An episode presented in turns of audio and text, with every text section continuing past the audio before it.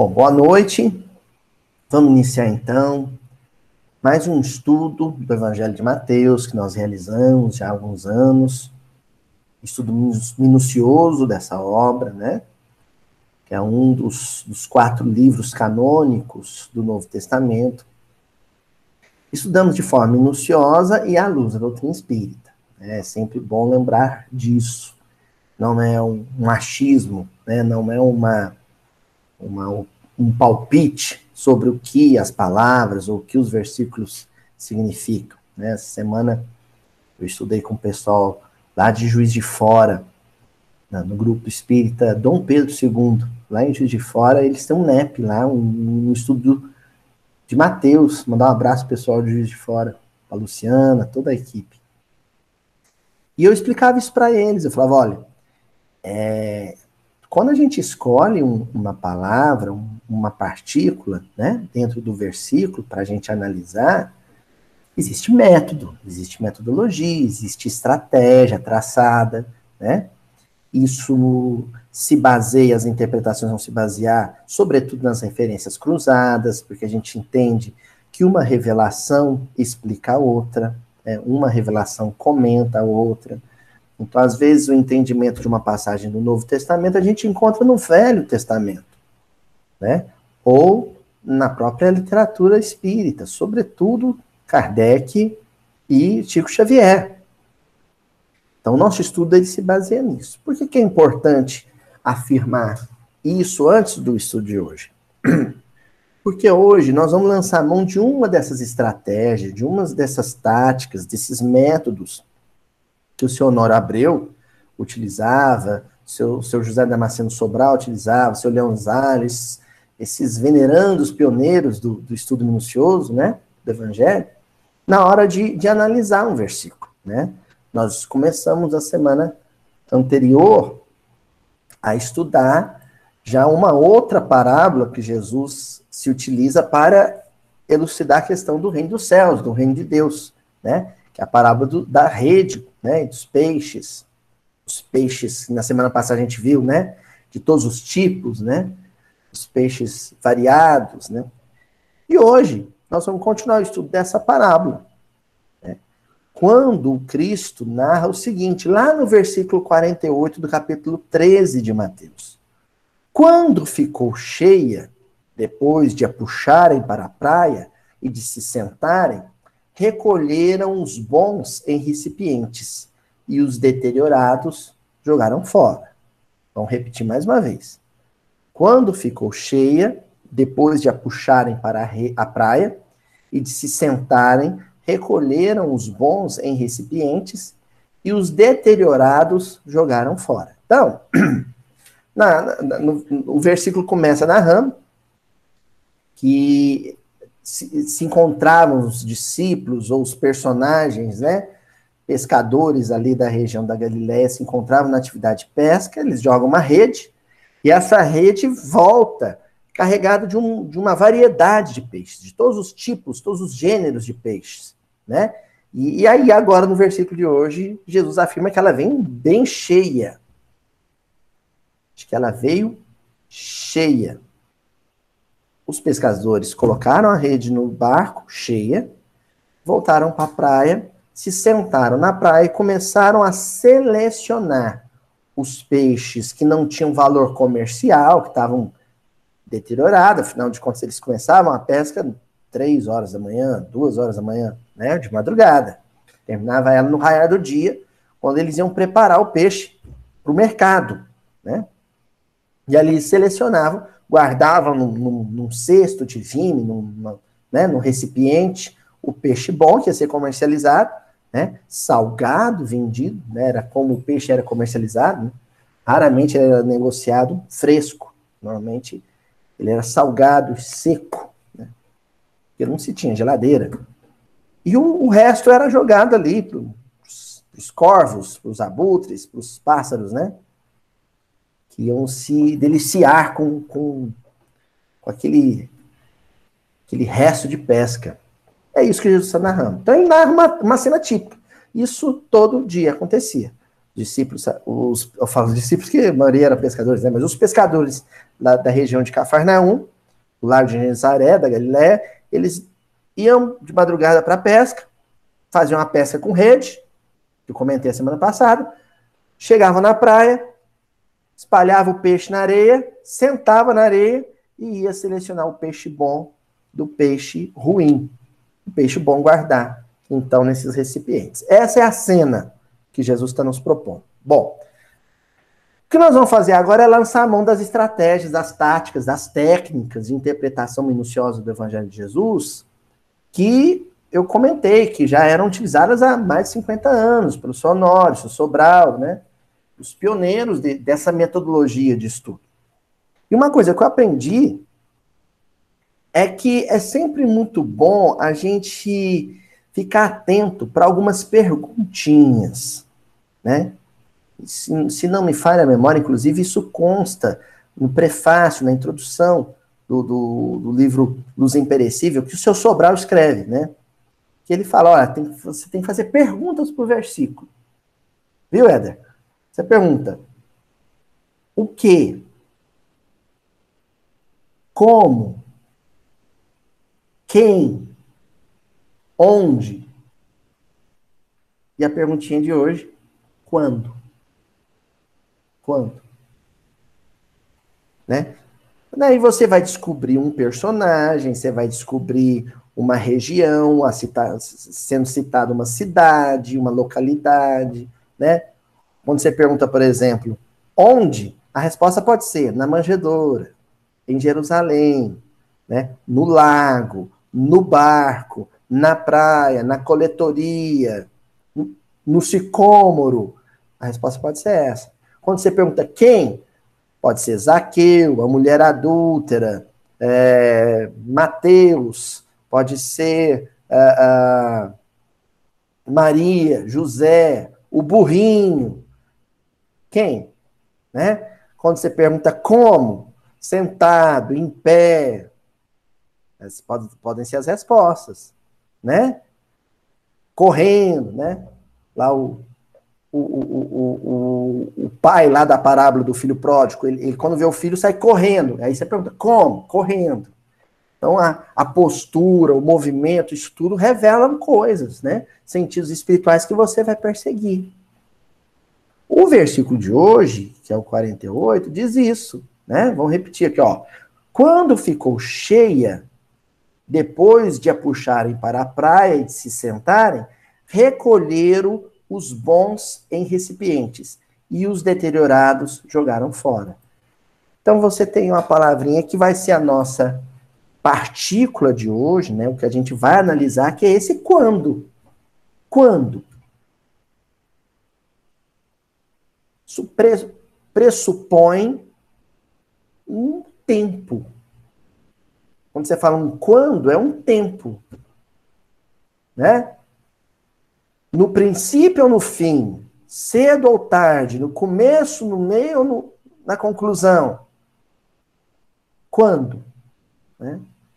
Então, um versículo, Jesus está fazendo referência a uma, a uma conclusão, a um fechamento de jornada, de ciclo. Né?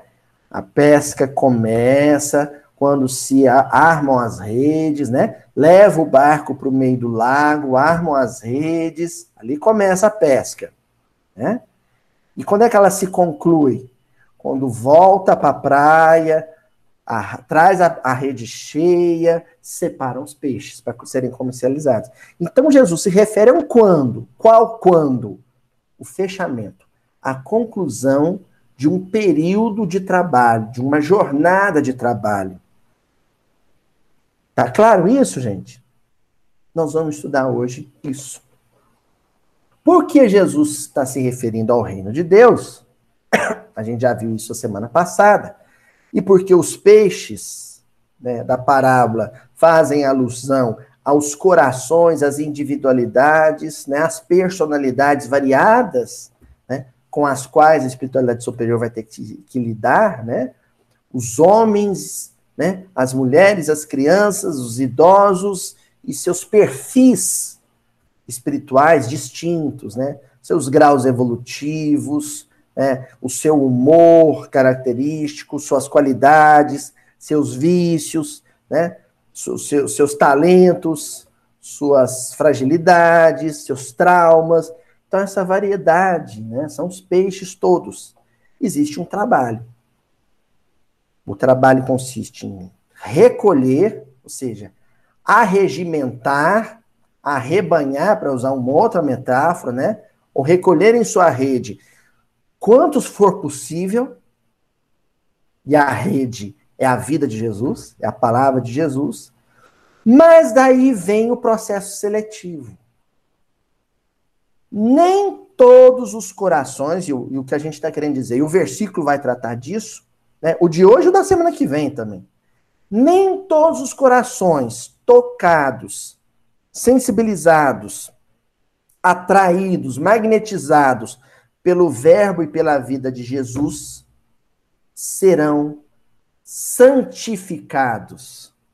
E aqui a gente refere ao Kodesh, né? O, ao, ao, ao, a santidade, né? Selecionar. O santo é o selecionado, né? Nem todos atraídos, impressionados, impactados, comovidos, encantados com o evangelho serão selecionados. Serão distintos, se tornarão distintos em tudo. Nem todos. E existe um momento nesse ciclo, nesse processo, nessa jornada de trabalho espiritual, que se inicia lá com o advento do cristianismo, com a vinda de Jesus. Né? Então, nós estamos aí dois mil anos de evangelho nas costas. Dois mil anos, né? Três mil anos, olha os ciclos. Três mil anos de lei, de monoteísmo ético, né? Com os dez mandamentos, com Moisés.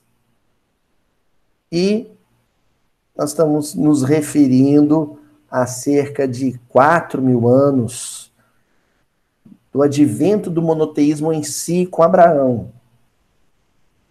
E antes disso, o advento da civilização, ou a, né, através dos processos que a gente conhece na obra básica como a, a raça adâmica, né, de fundamento da civilização que a gente conhece, lá com Adão, né, representado pela, pelo mito de Adão e Eva, o que dá seis mil anos.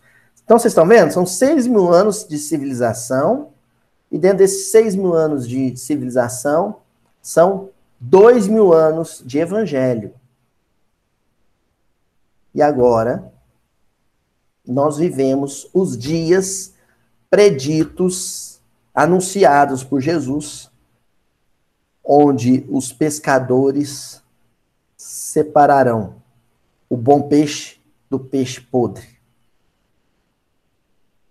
Esse processo de seleção acontecerá dentre aqueles a, recolhidos pela rede. Acontecerá dentre aqueles que conhecem a palavra de Jesus e os ensinos de Jesus. Somos nós. Você tem que ficar bem claro, né? Porque senão a gente acha que qualquer um vai passar por esse processo e não é. Quem não conhece né? Quem ignora não vai viver isso. O processo de aferição do que se sabe é imposto né, a quem sabe do que, do que se trata. A quem conhece o Evangelho. Tá bom? Esse quando, então, é o nosso tempo. Nós vamos falar disso hoje. Do nosso quando né, que foi anunciada dois mil anos atrás. Existe uma obra que anunciou, previu, orientou antecipadamente a humanidade para esses dias. Quando uma série de orientações de natureza espiritual foram oferecidas à humanidade na forma de revelação. Foram reveladas. E a palavra em grego para revelação é Apocalipse. Nós estamos falando de Apocalipse. Bom, muitos textos da literatura espírita tratam do conteúdo de Apocalipse. E, portanto, abordam as transformações e os processos de seleção espiritual que viveremos em nossos dias. Mas tem um texto que é o lado C, nem vou falar lado B, é o lado C da obra do Chico. Né? É a terceira margem do rio, né? é, é aquilo que está oculto. Por quê?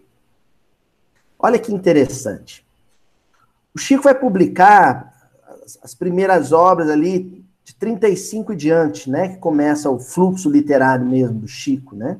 O Parnaso de Alentúmulo, o livro Emmanuel e, e, por aí segue. Acontece que ele já psicografava desde 1930 e tinha textos publicados pela revista Reformador, da FEB. E aí, recentemente, o jornalista ele fez um trabalho bonito, eu esqueço o nome desse jornalista, mas fez um trabalho bonito, que foi pegar esses textos que o Chico psicografou e que foram publicados entre 1930 e 1935, se não me engano, e compor um livro chamado Palavras Sublimes. E nesse livro tem um texto, assim, maravilhoso de Bittencourt Sampaio. É o capítulo 3 do livro. É o terceiro texto do livro. E o título do, do texto é Nos Ais do Apocalipse. Ais, entre aspas. Ais mesmo, de ai, de dor, né? Você bate o dedo mindinho na, na quina da cama, o que, que você fala? Ai. O texto do Bittencourt Sampaio se chama Nos Ais do Apocalipse. Então, aí já fica inclusive uma dica de leitura, viu, gente? Palavras Sublimes é uma obra póstuma, né, da psicografia do Chico, é, é recente, e ela reúne esses textos entre 1930 e 1935, tal na revista Reformador. Né? Um desses textos a gente vai estudar hoje. E vamos estudar só ele. Não vou estudar mais nada.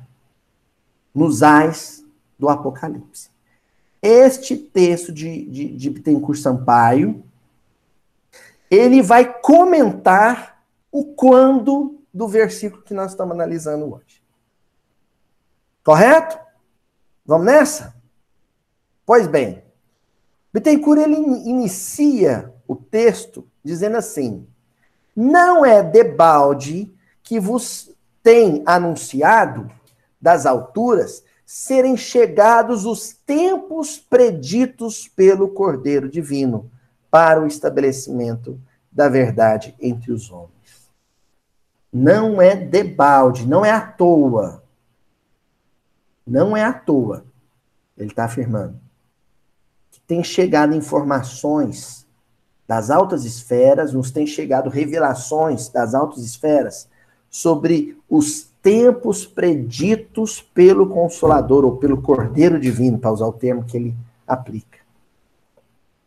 Então, ninguém está sendo pego de surpresa. Dentre os cristãos, não. Dentre aqueles que conhecem o Evangelho de Jesus, não. Nós, aqui, pelo menos, não. São dias, são tempos que foram amplamente anunciados. Foram amplamente anunciados há mais de dois séculos. Perdão, há mais de dois milênios. Há mais de dois milênios. E o que ca caracteriza esses dias? São os dias em que acontecerão os ais, os ais mais doídos que nós já pronunciamos. O ai mais sofrido que a nossa boca já emitiu. São os nossos dias. Aí o Bittencourt, ele continua dizendo assim. Pode ligar o meu ar-condicionado aqui que começou a doer os ossos. Ele continua dizendo assim, Bittencourt. É nas sagradas promessas do passado que bebemos as inspirações do futuro. Eita, uma frase simples. E aqui nós já vamos ter pano para manga. O pessoal de Ribeirão Preto também essa semana me chamou, conversei com eles, o pessoal lá do Sociedade Espírita Allan Kardec em Ribeirão. E eles me deram um tema interessante. O tema dele que eles me passaram foi o seguinte: a necessidade de estudar o evangelho em dias de crise. A necessidade de se estudar o evangelho em dias de crise. Aí a gente pega essa frase agora do Pittencourt. Conhecer as revelações, as orientações do passado, as promessas do passado, para que elas sirvam de inspiração para o futuro. Entender? Nunca foi tão urgente, tão necessário fazer o que nós estamos fazendo agora. Porque senão, vamos imaginar que os duelos entre os seres humanos nos nossos dias, os duelos vibratórios, verbais, entre partidários, né, de partidos diferentes, entre vizinhos, entre moradores de, do mesmo condomínio, entre companheiros de casa espírita. Os duelos são um tiroteio. E quem se movimenta dentro desse tiroteio, dessa troca de odiosidades, né? Essa troca de animosidades, tá cego.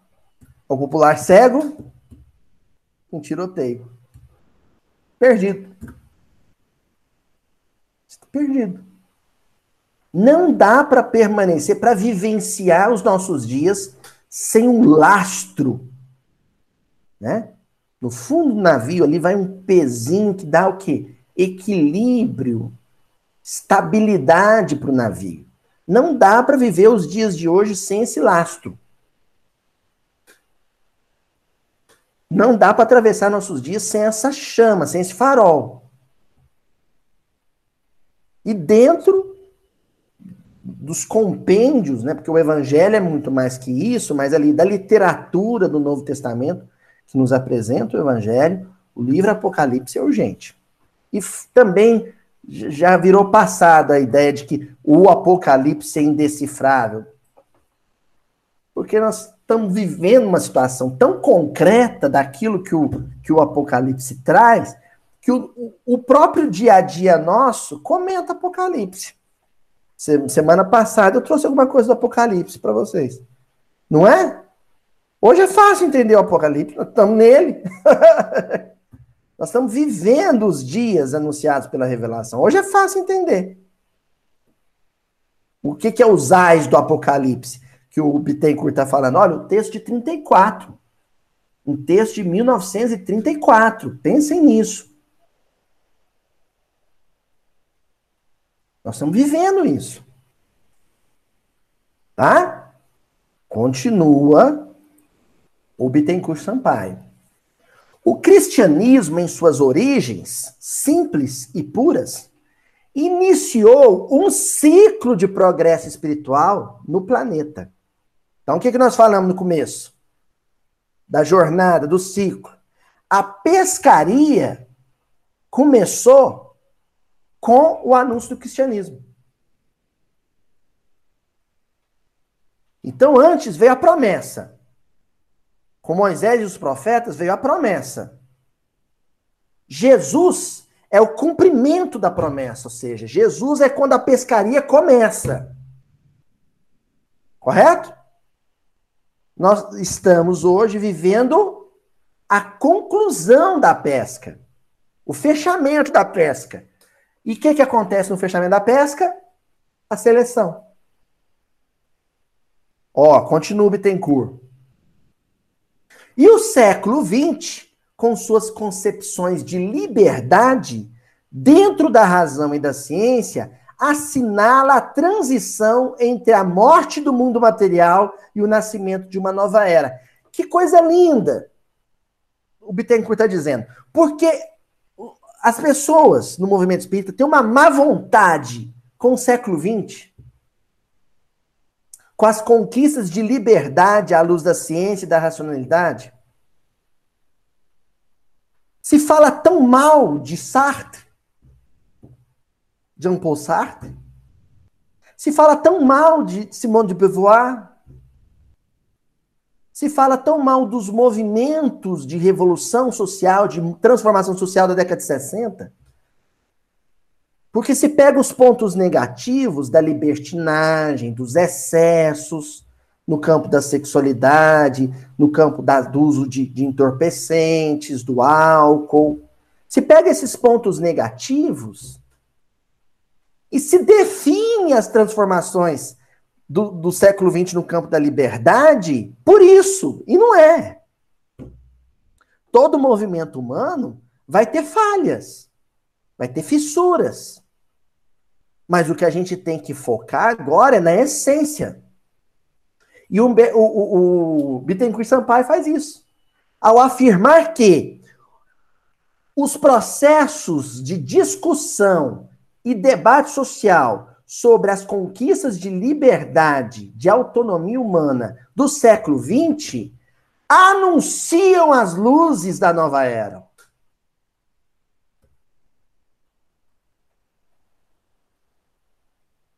Opressão feminina é escuridão.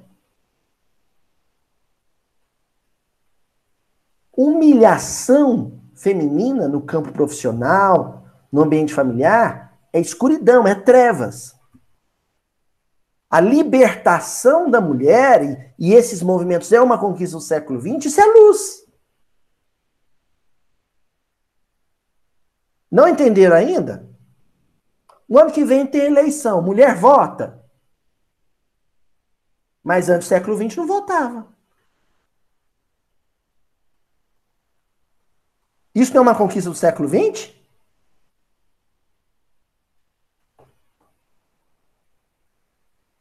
A igualdade, vamos usar um termo mais constitucional, a isonomia, né, dona Joana? A isonomia aplicada, por exemplo, quando a gente fala de diferentes uh, etnias ou de manifestações étnico-raciais, para usar um termo antropológico, né? Isso é uma conquista do século XX.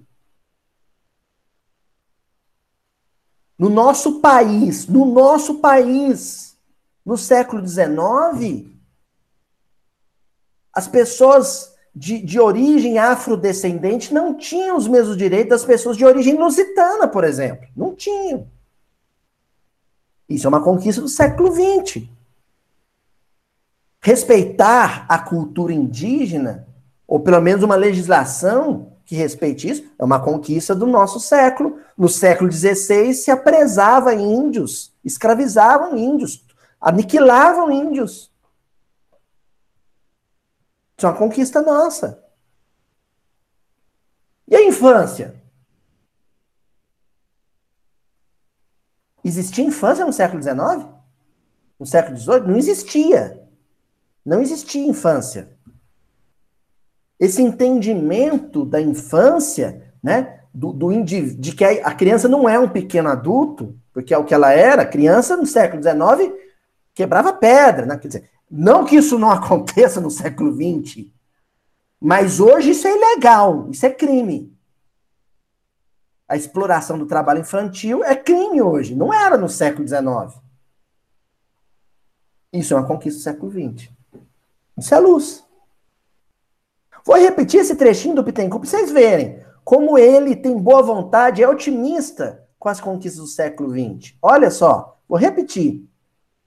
E o século XX, com as suas concepções de liberdade, dentro da razão e da ciência, assinala a transição entre a morte do mundo material e o nascimento de uma nova era.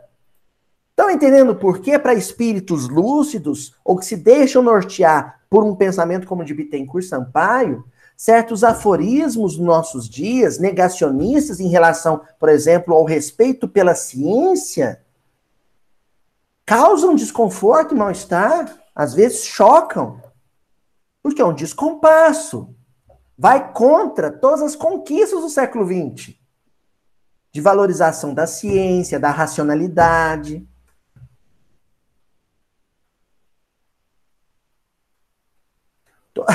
Vocês estão achando que é brincadeira. A mãe do, do amigo do Luizinho, o Luizinho estava me contando isso. Luizinho, Luiz Barcelos, meu parceiro, lá no Morro Alto, ele estava me contando que a mãe de um colega dele chegou para o filho e falou assim: Meu filho, eu não vou precisar vacinar contra a Covid. Não, mãe, não. Porque eu, uma comadre minha, me ensinou um remédio que acaba com vírus no ar, antes da gente pegar o vírus. É mesmo, mãe? É. Cebola roxa. Aí o, o moço achou que ela estava brincando. Quando foi ver, ela tinha espalhado cebola roxa cortada no meio, assim, pelos cantos da casa. Quando ele viu aquilo, ele falou assim: mãe, o que, que é isso? Eu te falei, eu não vou adoecer. Porque a cebola chupa o vírus e mata o vírus. Ela, tá vendo como a cebola tá, tá escura? Tá preta? É o vírus que morreu. Nós estamos no século XX. No século XX, ainda tem pessoas que consideram que tratamento, se é que a gente pode chamar isso, que vão contra a orientação da Organização Mundial de Saúde, que vão contra a orientação das ciências médicas, são eficazes, por exemplo, no combate ao vírus. É o caso da cebola roxa. Isso é escuridão. A ciência nos trouxe luzes. Porém, contudo, todavia, e aqui é o ponto central do nosso estudo, vocês não acharam que a gente ia falar de ciência, né? Isso aí outro canal faz. A ciência do século XX não deu conta, sobretudo as ciências sociais, não deram conta de todos os desafios humanos do século XXI, propostos pelo século XXI. E é onde o Bittencourt está dizendo.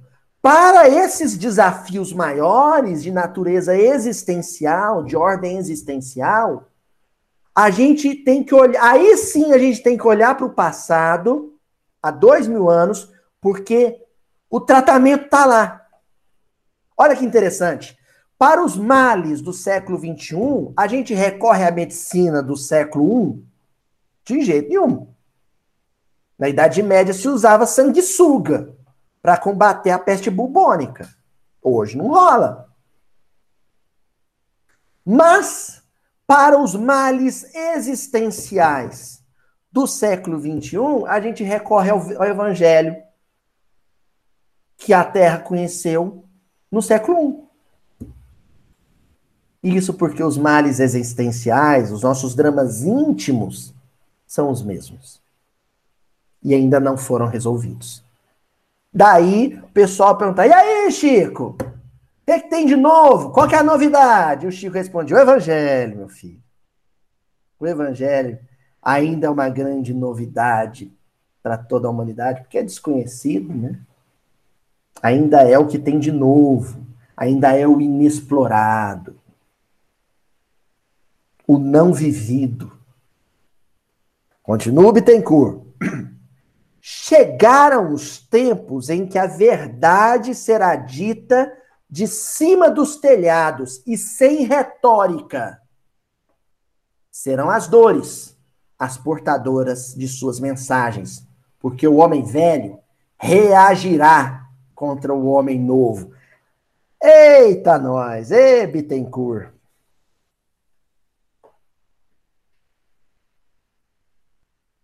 Isso aqui era. Vamos fazer quatro miudinhos só com esse parágrafo. Só com esse parágrafo. Vão, devagarzinho, sem pressa com esse parágrafo, porque ele é gigante. Olha só o que, que ele começa. Vamos aqui, ó. Chegarão os tempos. Tá conversando com um colega de história. E a gente estava falando sobre um, um, um, historiador de Harvard. Eu tô ficando velho, gente, eu não lembro o nome mais das coisas. Professor de história, quando começa a não lembrar o nome das coisas, é porque vai passar fome, né?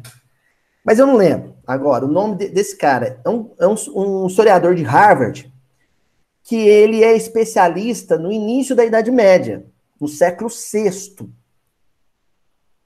E, e ele publicou recentemente um artigo científico falando sobre o ano de 536. Alguém já ouviu falar alguma coisa sobre, sobre o ano de, 500, de 536? Pois bem, vai escutando o ano de 536. Na Islândia, nesse ano, em 536, houve uma grande erupção vulcânica. E a fuligem, as cinzas do vulcão, foram tão densas, tão densas, que cobriram integralmente o céu de todo o continente europeu, todo o Oriente Médio e metade da Ásia. Foram 19 meses da mais completa escuridão. 19 meses sem sol. Sentiram drama? A temperatura, a temperatura do inverno europeu, e aí vamos lembrar que esses 19 meses passaram a ser meses de inverno, caíram 2 graus e meio. Isso quer dizer que em regiões da Europa, em que normalmente o inverno ali girava em torno de 2 graus negativos, passou a ser um inverno de 5 graus negativos. Para a gente ter uma noção do que foi isso. Durante 19 meses. 19 meses sem sol, as plantas começaram a morrer todas. Todas. Toda a vegetação começou a morrer. Sem luz. Vegetal nenhum sobrevive sem luz as pessoas começaram a, respirar aquele ar tóxico, de foligem, de, de vulcão, começaram a ter problemas respiratórios, porque as plantas morriam, uma crise alimentar sem precedente, uma fome generalizada, as pessoas não se alimentavam e respiravam fumaça durante 19 meses. Sentiram drama? Numa época em que não tinha oxigênio hospitalar, não tinha soro, não tinha hospital.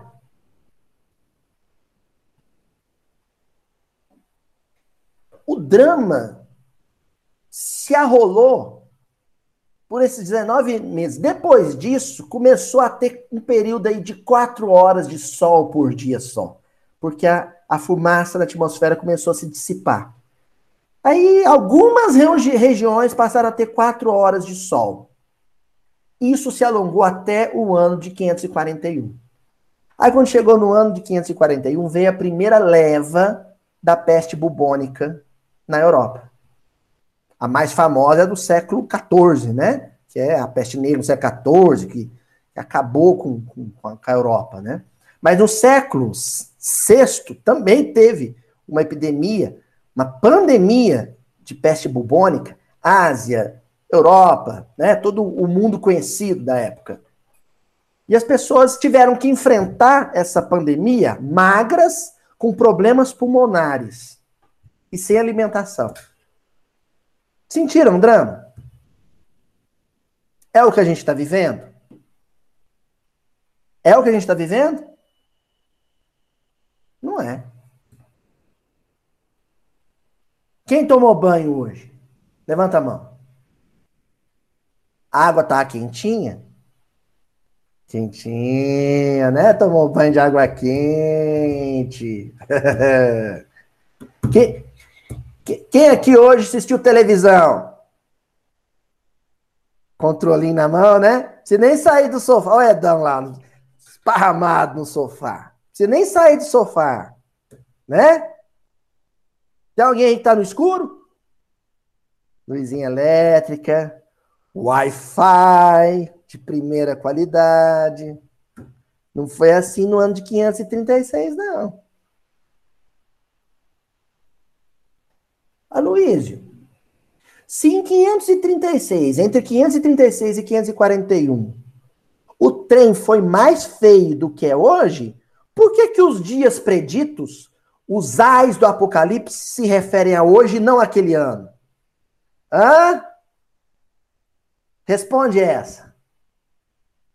Se em 536 o povo viveu 19 meses de noite intensa, respirando fumaça e sem ter o que comer, por que que os ais do, do Apocalipse se referem ao século 21, ao ano de 2021 e não ao ano de 536? Por quê? Vou dar uma pausa dramática, deixar vocês pensar, o pessoal do canal também pensar um pouquinho, porque agora nós vamos começar a pensar, a responder o porquê. Pensa num menino de vocês aí, adolescente, que adolescente normalmente é exigente, né? Pensa numa, num adolescente aí. Ele toma banho todo dia quente. Banhozinho quentinho, delícia. Chuveirinho, ó, ducha. Aí um dia acaba a energia no bairro, fica três dias sem energia e ele tem que tomar banho frio ou de carequinha. Como é que fica o humor dele? Como é que ele reage a isso? Hã? Agora, pensa. Você come carninha todo dia. Todo dia você come um bifão. Aí tem uma crise não vai ter o bifão mais. A crise, a carne ficou muito cara, as coisas ficou feias. Na sua casa, o desemprego abateu e você vai ter que comer uma farinhazinha com ovo. É a alimentação de muita gente, mas eu estou me referindo àquele que não está acostumado. Que come um bifão grosso todo dia. Cachinela no prato. Pensar? Os gaúchos, nossa senhora! Até adoece. A Lucia tá ali, ah, meu Deus do céu.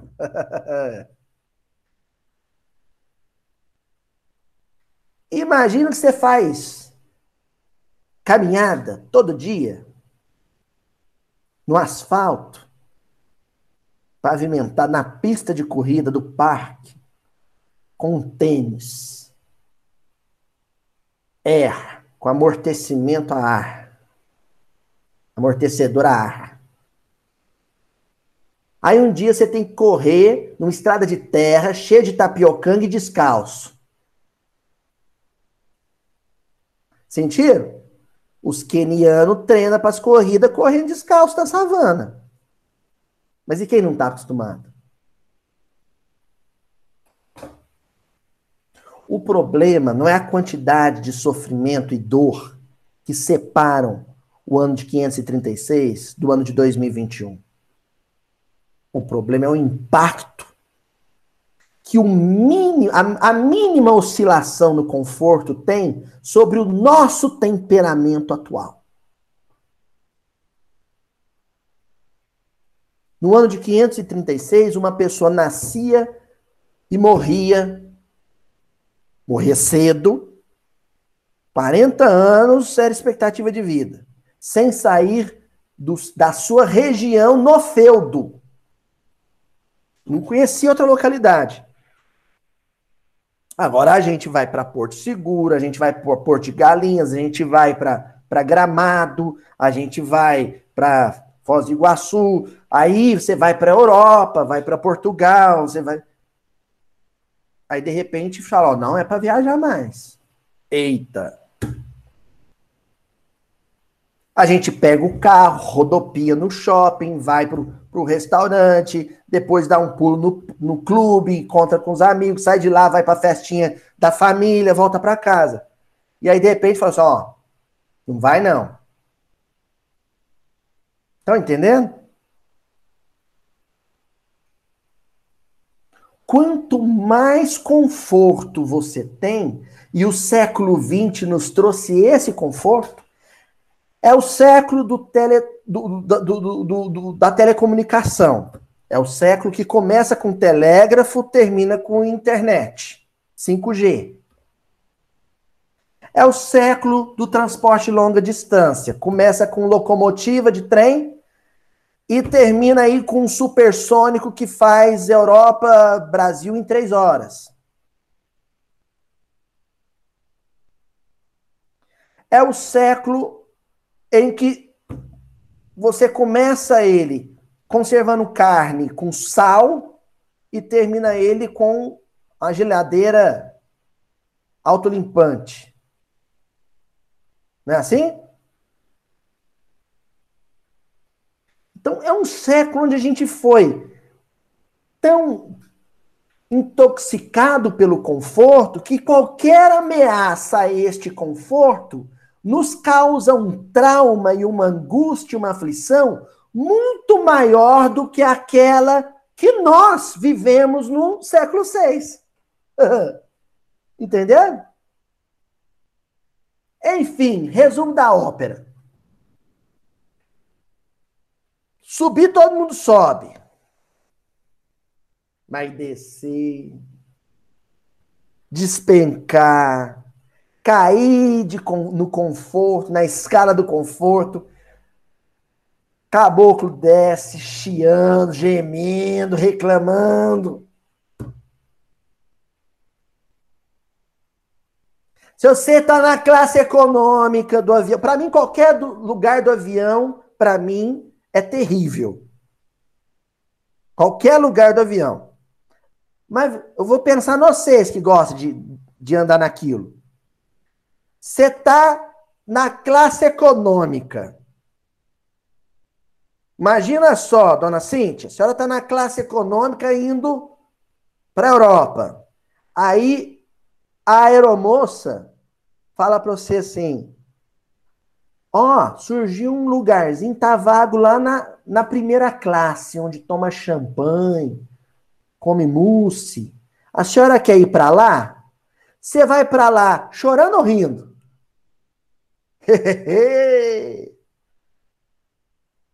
né? Tô bonito da fita. Você vai.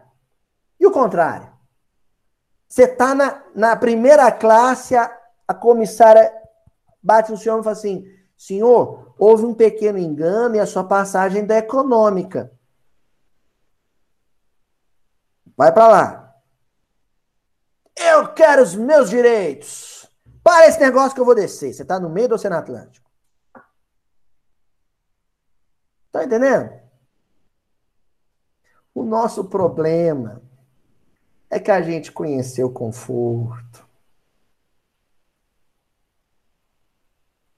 O problema é que a gente conheceu conforto.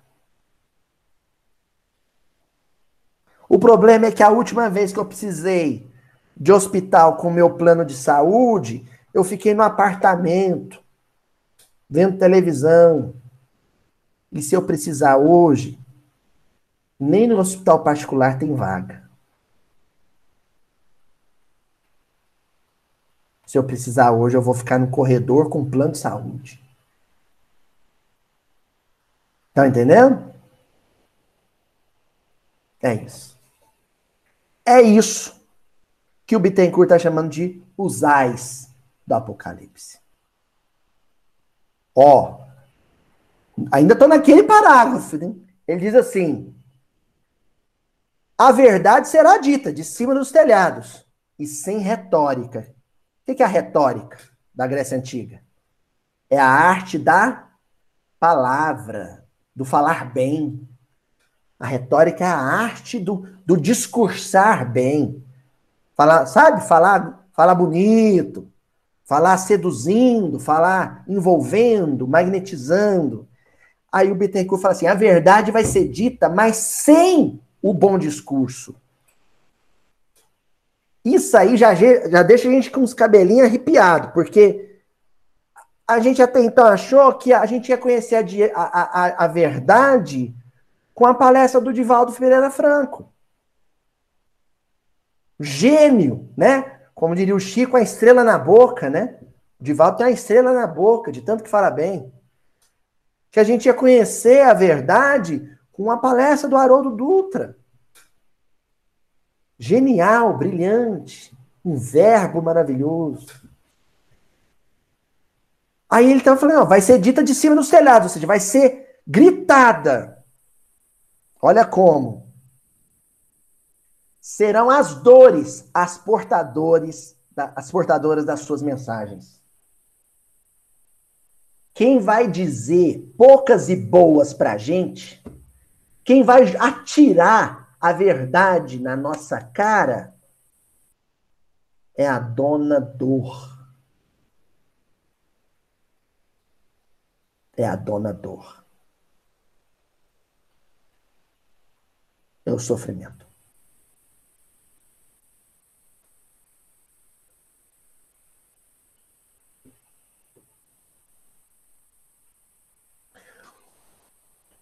Quando o, o, o, Chico, meu filho, nasceu, ele tinha um problema para amamentar. Ele, ele, ele, ele, ele, não, ele nasceu um, pouquinho antes da hora, então ele não, não sugava o leite. Foi um desespero, né? Pai de primeira viagem, mãe de primeira viagem, e a gente desesperado, tinha que ficar dando leitinho no copinho. Aquilo era treva. E aí ele ficava sem mamar, ia ficando fraquinho, sonolento. Aí a gente tinha que acordar ele. Tinha que acordar ele para ele mamar, para ele ficar esperto, porque senão, né? A glicose caía. Eita, mas teve umas vezes que a gente teve que fazer uns negócios tuídos, tirar a roupinha dele, deixar ele só de fralda, para ele acordar com friozinho, né? Molhar o rostinho dele um pouquinho, molhar ele um pouquinho. Essas enfermeiras orientaram, ó, tem que molhar ele um pouquinho para ele acordar, para ele mamar, porque ele precisa mamar. A gente fazia aquilo com o coração sangrando, né? Miudinho. É isso que Jesus está tendo que fazer com a gente. Não adianta a gente sentar para assistir uma palestra do Divaldo, para mamar, né? Para beber do leite do conhecimento do Divaldo, do Haroldo, dormindo. A gente tem que sentar para ver uma palestra dessa, para ler um livro psicografado pelo Chico, acordados. Se estiver roncando, não, não assiste. Aí Jesus precisa acordar a gente antes. E aí ele precisa fazer umas coisas doídas para acordar a gente, né? Igual eu fiz com meu filho. Jesus faz isso com o coração sangrando, né? Mas tem que acordar a gente. Tem que dar uma despertada na gente. Eita! Um desemprego, uma dificuldade financeira, uma enfermidade, um abandono afetivo, e por aí vai. Uma tragédia. E aí o Bittencourt termina esse parágrafo dizendo que vai ser mais doloroso ainda do que a gente imagina, porque o homem velho vai atacar o homem novo. A gente fica imaginando, ah, são aquelas pessoas atrasadas que criticam as pessoas progressistas. Não, não é nada disso. É íntimo. Homem velho, homem novo dentro.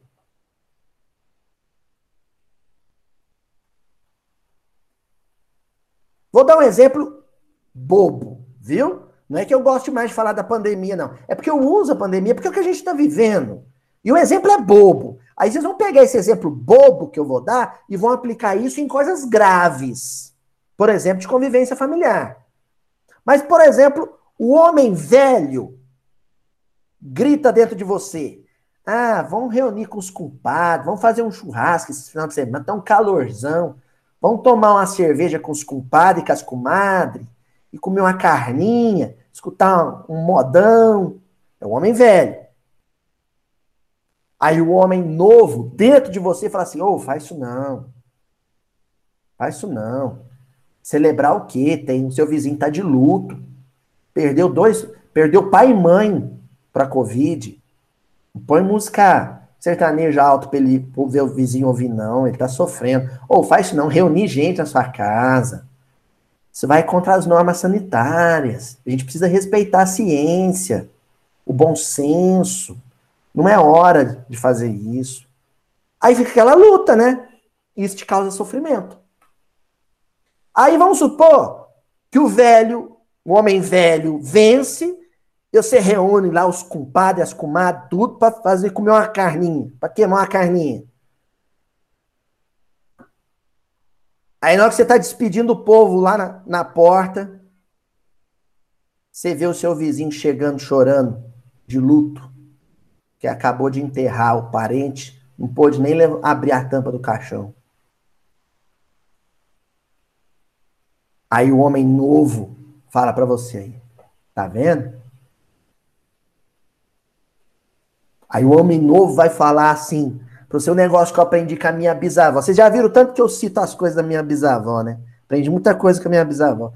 Minha, avó, minha bisavó dizia assim: quando verdes, quando veres um vizinho teu a chorar, não te ponhas a cantar. Quando Jesus chegou em Betânia e viu Maria e Marta chorando por causa de Lázaro, o que, que Jesus fez? Chorou junto. Chorou junto. Dei um exemplo bobo de como essa, esse embate entre homem novo e homem velho, homem velho se dá dentro da gente. Um exemplo bobo. Vocês peguem isso e apliquem aos dramas que eu sei que cada um vive na sua família. Vocês vão detectar fácil situações em que o homem do futuro, o homem renovado, o homem espiritualizado, digladia interiormente com o homem do atraso, do vício, do mau hábito. Continua Bittencourt instituições veneradas, sistemas filosóficos, organizações políticas, desaparecerão no abismo que tragará todos os fatores do estacionamento e da esterilidade entre os homens. E os corações serão lavados com lágrimas, purificando-se nessas abluções divinas. É beleza. Uma vez estava conversando com uma, uma amiga muito querida lá do Nordeste, e ela, ela me falou assim: Olha, preocupa não, porque o que não for de Deus não vinga. Estava meio desiludido, meio desencantado com as instituições do meio espírita.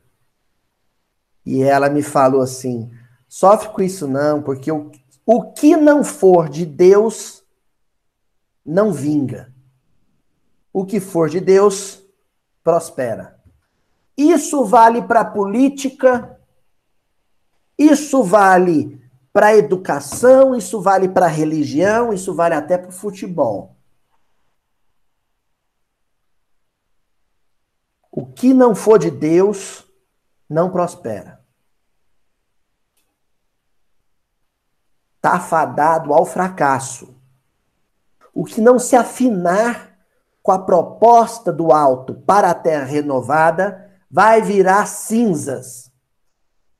Instituições, filosofias, condutas.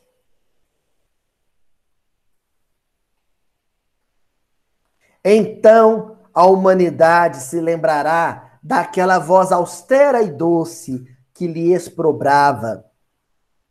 Ó oh, Jerusalém, Jerusalém, quanta vez eu te quis abrigar como a galinha aos seus pintinhos.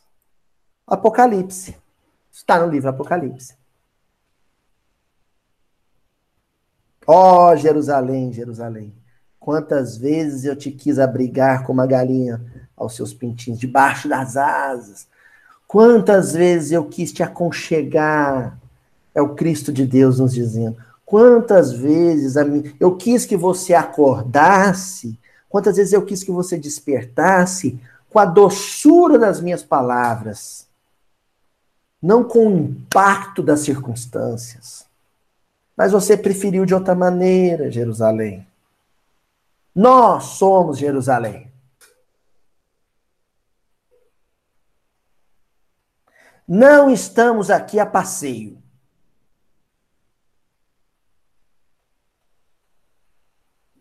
Terra não é resort.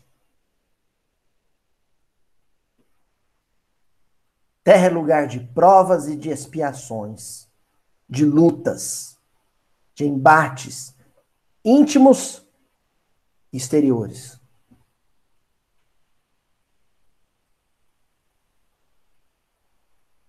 A gente não pode começar a experimentar a vida como se estivéssemos numa situação de entretenimento, de lazer. Como diria Guimarães Rosa, viver é perigoso, muito perigoso. Vivemos uma experiência onde a queda moral é algo possível a cada passo dado. E aí, recorrendo ao Caetano e ao Gil, né, é preciso estar atento e forte. Atenção. Atenção. Continua Bittencourt. E o homem amedrontado assistirá aos funerais de toda uma civilização. Quando eu li isso aqui, eu arrepiei. Eu dei uma arrepiada. Porque o que as pessoas não estão entendendo é que a, o colapso, o colapso do sistema de saúde já aconteceu na atual pandemia. Já aconteceu. Estamos à beira, próximos, é de um colapso funerário. É diferente é diferente. Colapso de saúde é quando você não tem mais recursos terapêuticos, medicamento, leito, equipe treinada para atender a necessidade de, de alguém que está doente. Colapso funerário é quando você não tem mais recursos para oferecer o sepultamento dos mortos. Isso aconteceu em 536? Sim. Só que em 536 não existia sistema funerário. Estão entendendo? Então você jogava os cadáveres em montouros ou em valas comuns diariamente. As pessoas estavam acostumadas com isso. E nós? Hoje? Qual que é o ideal de féretro de cada um de vocês? Que cada um de vocês deseja para um familiar?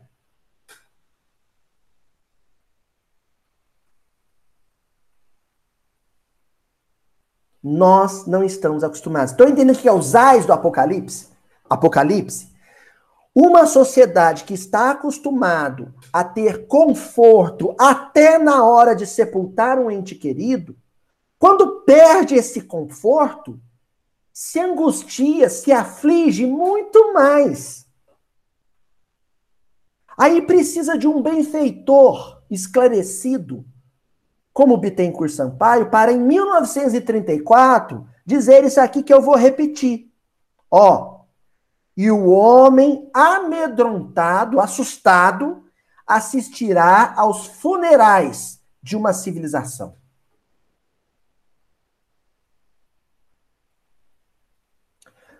Esses dias, a companheira no, no, no, na fanpage do Mildinho me pediu para. Olha, me explica aqui lá de novo que eu interessei, que você falou num, num Mildinho aí para trás sobre a morte existir, né? Inclusive para o espírita. Então eu vou explicar isso de novo. Que é assim, funciona da seguinte maneira. Quando o corpo da gente morre e a morte existe para o corpo, o espírito ainda está ligado a ele. A morte não existe para o espírito. O espírito é imortal. Mas ela existe para o corpo. E quando ela acontece para o corpo, nós ainda estamos ligados a ele. Então nós vivemos aquele processo todo.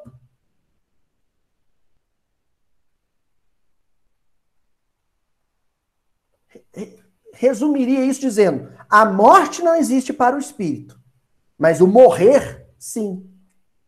O fenômeno da morte, sim. As dores, as angústias, a aflição, a apreensão, a separação que a morte implica existe para o espírito. Estou dizendo isso para desesperançar a gente? Não. É simplesmente para a gente começar a levar isso a sério. Em duas perspectivas.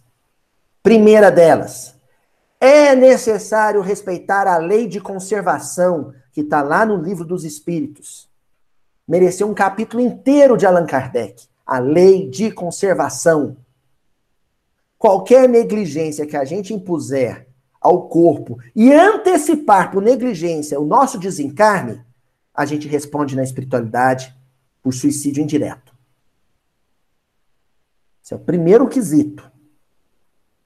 Isso vale para abuso, abuso do álcool, isso vale para o abuso da alimentação, isso vale para o pouco sono, para indisciplina no sono. Isso vale para ausência de atividade física, para o sedentarismo, isso vale para falta de consciência nos rigores sanitários da pandemia. Na segurança sanitária durante a pandemia. Vale para tudo. Segundo aspecto pelo qual a gente deve levar a morte a sério. A morte é um acerto de contas com a própria consciência.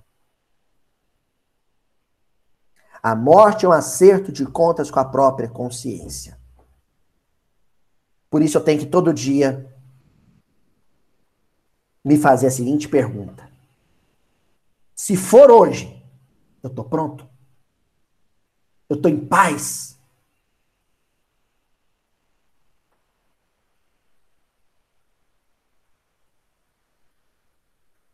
Se de, de manhã. Licença poética para a imagem que eu vou criar. Se de manhã eu abrir o olho e tiver um sujeito com capuz preto e uma foice na mão e falar para mim, ó, oh, é hoje. Como é que eu vou reagir? Eu posso suspirar, como o Chico Xavier fez. Isso aí eu escutei da Donda, companheira que ajudou a cuidar do Chico, né?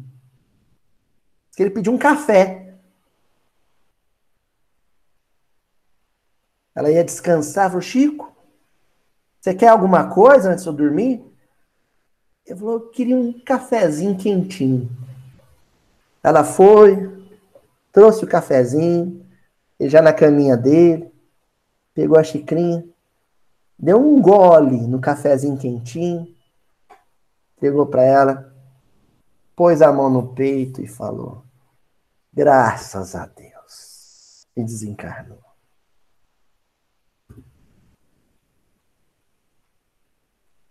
Se for Luísio, eu não, queria não. Ó, oh? uh -uh. porque tem muita coisa para ser resolvida ainda. Preciso permanecer ainda encarnado. Tiver aqui, vai, nem que seja na marra. Mas vai. Mas eu, eu, eu vou pedir, eu vou, eu vou que não arrisca não petisca, né? Eu vou arriscar, eu vou fazer, oh, não dá para ficar mais um mêsinho só, só para eu fazer as pazes com aqui é parente, não. Só mais um pouquinho. Tem um mês que eu não falo pro meu pai que eu amo ele, só mais um pouquinho. Eu ainda não perdoei minha mãe, porque ela me abandonou na infância. Só mais um pouquinho, deixa só perdoar minha mãe biológica.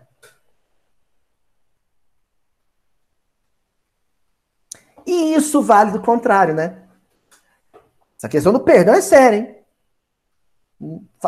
Aquele ente, aquele parente meu que eu não perdoo, não perdoo, não perdoo, aí chega no notícia, ó, ele tá com o pé na cova. Tá? Tá indo. Semana passada, eu fui, eu fui assistir o último capítulo da novela Amor de Mãe. Adoro essa novela. Acabou. Agora, quando passar o vídeo, já não tem mais amor de mãe. Aí, tinha um rapaz lá, o Danilo, que ele estava magoado com a mãe que criou ele. Né? Era vilã, vilã da novela, né? A Thelma. E ela estava hospitalizada lá, um aneurisma, ela estava moribunda. Aí a mãe biológica que reencontra ele, né? Que é a, a dona Lourdes, ela fala assim para os outros filhos: Ó, o Danilo tem que ir lá visitar a mãe dele. Aí os irmãos, o Danilo, falam para ela assim: Mas mãe, ele não quer ir. Ele não quer visitar a mãe. Porque ele está com raiva dela. Aí a dona Lourdes, sabiamente, diz assim: Ele pode não querer ir agora mas um dia ele vai querer. E quando ele quiser,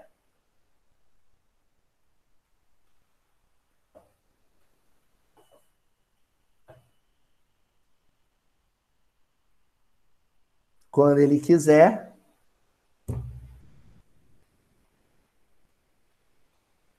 não é? Estão entendendo o que, que é isso que o Bittencourt chama de embates entre o homem velho e o homem novo? Os ais do Apocalipse é essa luta por dentro. Ó.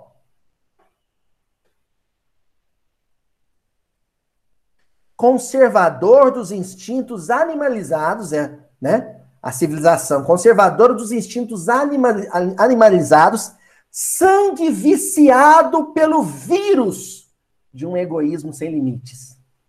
Morrerá intoxicada pelos excessos e pelos desvarios a que se entregou desenfreadamente. Ai! o Bittencourt está falando assim: olha, essa civilização que vai morrer, essa civilização ela vai morrer porque tem um vírus circulando no sangue dela. E esse vírus que circula no sangue dela são os excessos, o egoísmo forjado pelos excessos e desvarios. O conforto do nosso tempo nos embriagou de tal maneira que a gente só pensa no nosso conforto, meu conforto, o nosso conforto, meu conforto. Nunca o conforto do outro ou o bem-estar geral. Nosso que eu, que eu me refiro aos meus, né? Eu e os meus. Esse egoísmo que caracteriza o mundo moderno, esse individualismo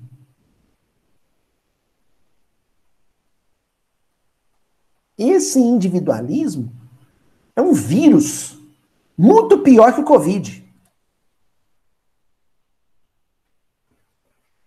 Escutem o que, que o gordinho maluquinho vai dizer para vocês agora. Para todo mundo. O Covid-19 é a vacina que vai me imunizar contra o vírus do egoísmo e do orgulho. o Covid-19 é, o vi é a vacina, é o antídoto, é o imunizante que vai me resguardar contra uma peste muito pior. É o egoísmo, o orgulho, a empáfia, a arrogância, o individualismo que corre nas minhas veias espirituais há séculos. E Deus, agora, para que se cumpram os dias preditos, está me vacinando na marra.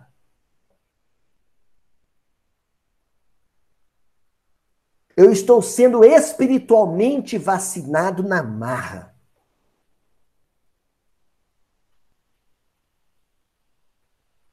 O lockdown que me foi imposto, a hospitalização que me foi imposta, o desencarne que me foi imposto, está curando doença muito pior.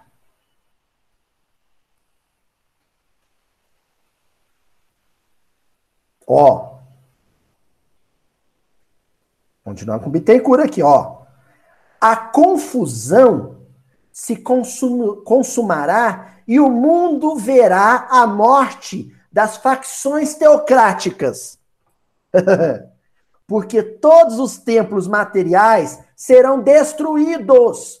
Não sou eu que estou falando isso, pelo amor de Deus. Isso é Bittencourt Sampaio, através das mãos abençoadas de Francisco Cândido Xavier. Ele está dizendo o seguinte: e aí, quando chegar esses dias preditos, os nossos, o povo, os vaidosos, os orgulhosos vão ficar muito confusos.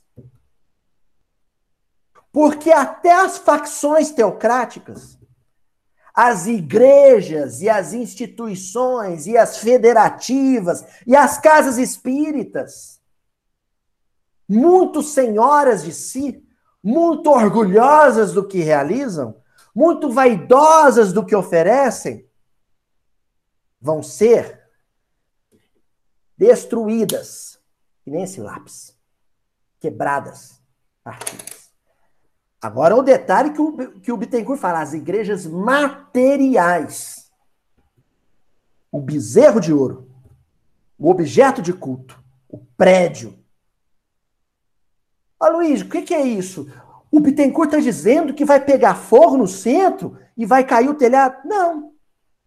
O Bittencourt está dizendo que um vírus vai fazer o presidente passar a chave no portão e ter que rezar em casa.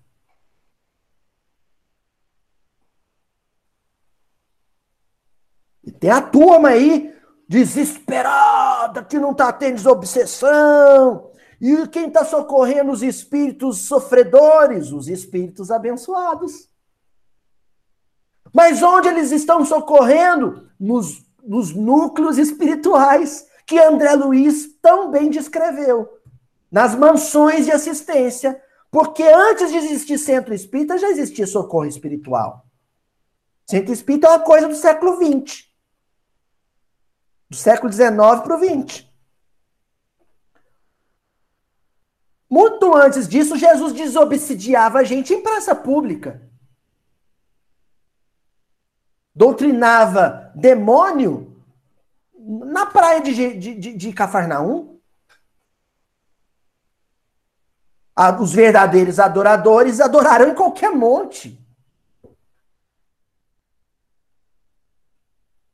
Então, o fechamento do centro espírita físico só está sendo um martírio, um sofrimento, um ai para aqueles que cultuam a pedra, o mármore, a cerâmica, a madeira. Porque para aquele que cultua, cultua o espírito imortal, o coração é sempre o melhor altar. Vamos encerrar por aqui. Semana que vem a gente continua.